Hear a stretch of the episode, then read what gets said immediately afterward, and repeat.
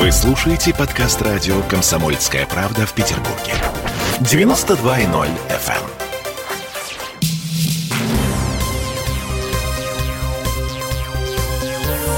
Темы дня. Война не окончена, пока не похоронен последний солдат.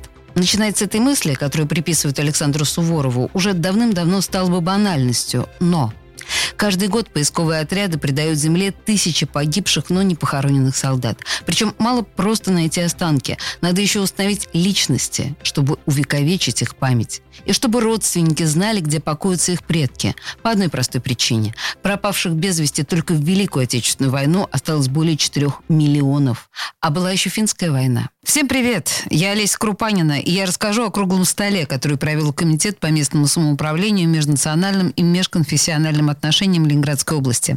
Круглый стол назывался «Потенциал и практические возможности регионального поискового движения в сфере сохранения общей исторической памяти и развития дружбы народов» на примере экспедиции «Остров Клёст-2020». Март 1940 года. До окончания Зимней войны с Финляндией остаются считанные часы. Бойцы 43-й стрелковой дивизии РККА штурмуют острова в Выборгском заливе. Тонкий лед, крепкая финская оборона, выгодное расположение огневых точек. В общем, Красная Армия понесла здесь тяжелые потери. 973 бойца погибли или пропали без вести за две недели боев на Выборгских островах. Март 2018 года.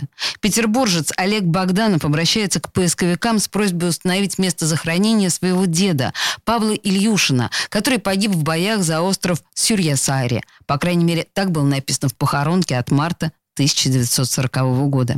С тех пор остров поменял название, а о советских солдатах, погибших на нем, просто забыли.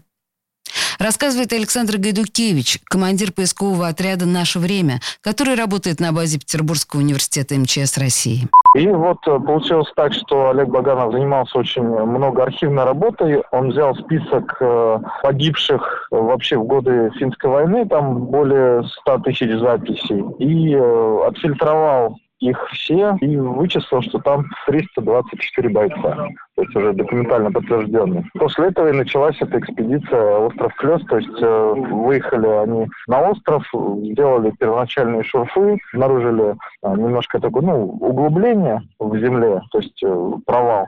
И когда углубились, вот, да, это было обнаружено, по сути, как братское захоронение. Еще раз.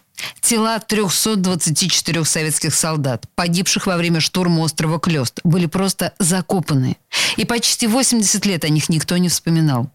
Историческую ошибку исправили только нынешней осенью. Над братской могилой в конце октября 2020 года открылся мемориал с именами бойцов.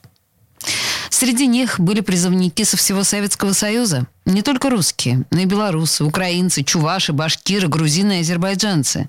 А на круглом столе, с которого мы начали, был организован телемост с Казахстаном.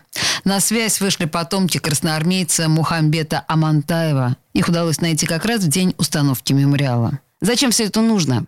Слушаем члена губернаторского совета по межнациональным отношениям Германа Владимирова. Сейчас была огромная работа проведена э, по острову Клёст по зимней войне советско-финляндской 39-40 год. Только я лично нашел э, около 10 семей, родственников, прадеды которых захоронены там, на этом острове были. И это важно не сколько для нас, мы взрослые это более-менее все понимаем. Вот. Это важно для будущих, для подрастающих поколений. Мы не должны профукать эти поколения, потому что э, сейчас все любят заниматься переписыванием истории. Особенно это ярко выражено, и это видно на примере наших дорогих и дружественных партнеров на Украине. Поэтому мы должны укреплять этот фундамент и сохранять историческую справедливость. Здесь нужно отметить, что зимняя война с Финляндией – это очень болезненная и драматичная тема. И очень долгое время от общественности скрывали точные данные о погибших. До сих пор на многих операциях стоит гриф секретности. Но на этой войне погибли советские граждане разных национальностей. И по словам замглавы Комитета по местному самоуправлению, межнациональным и межконфессиональным отношениям Ленинградской области Евгения Сиренькова, наша задача продолжать работу по установлению судеб солдат и их родных. Это общее дело, связывающее разные культуры и религии. И сейчас надо выработать межведомственный механизм поиска потомков с использованием ресурсов исполнительной власти и национальных объединений. Конец цитаты. И вот как эту мысль продолжает зампредседателя общественной организации «Российско-белорусское братство» Андрей Антонов. Любой народ жив тогда, когда жива его память, культура и история. У нас э, фактически единая культура, вот, мировоззрение, история наша, генетика, оно со своими, скажем так, региональными особенностями. Так же, как москвичи, скажем, отличаются от уральцев, а питерцы, может быть, от краснодарцев, так и белорусы отличаются от регионов России. И мы сильны, когда мы вместе. Это было доказано на практике, в том числе в годы Великой Отечественной войны. Здесь надо отметить, что за подвиги, совершенные во время защиты и освобождения Ленинграда от блокады, звание Героя Советского Союза удостоено представителей 67 национальностей. А всего в Ленобласти находится около 800 захоронений и 780 памятников культуры, связанных с историей Великой Отечественной войны. Комитет по местному самоуправлению, межнациональным и межконфессиональным отношениям поддерживает не только поисковиков, которые занимаются погибшими солдатами.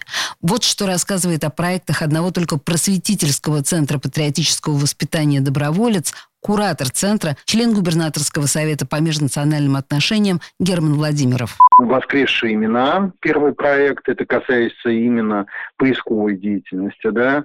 Потом «Земля доблести». А, в общем-то, это пятилетний проект до 80-летия Победы. Да? С мест боев собираются в Гильза. Земля с тех мест, э, где именно земля обильно была полита кровью наших солдат. И, в общем-то, эти гильзы все передаются в музей боевого братства России, чтобы чтобы через пять лет эти гильзы были элементами какого-то монумента, да, серьезного. У нас есть замечательный проект, который называется «Три дня без войны». Это мы собираем из зон боевых действий несколько детей в сопровождении взрослых. И они приезжают на, в Питер на три дня. И мы здесь их отвлекаем от войны. Они ходят по музеям, по концертам, знакомятся с разными людьми. То есть они отвлекаются, веселятся. Это такая, знаете, реабилитация своеобразная, психологическая. А четвертый проект, антивоенный художественный проект, который называется «Пусть не будет войны никогда». Вот сейчас у нас буклет, кстати, вышел. Это в основном экспозиция детских рисунков детей именно из зон боевых действий, опять же. И Донбасс,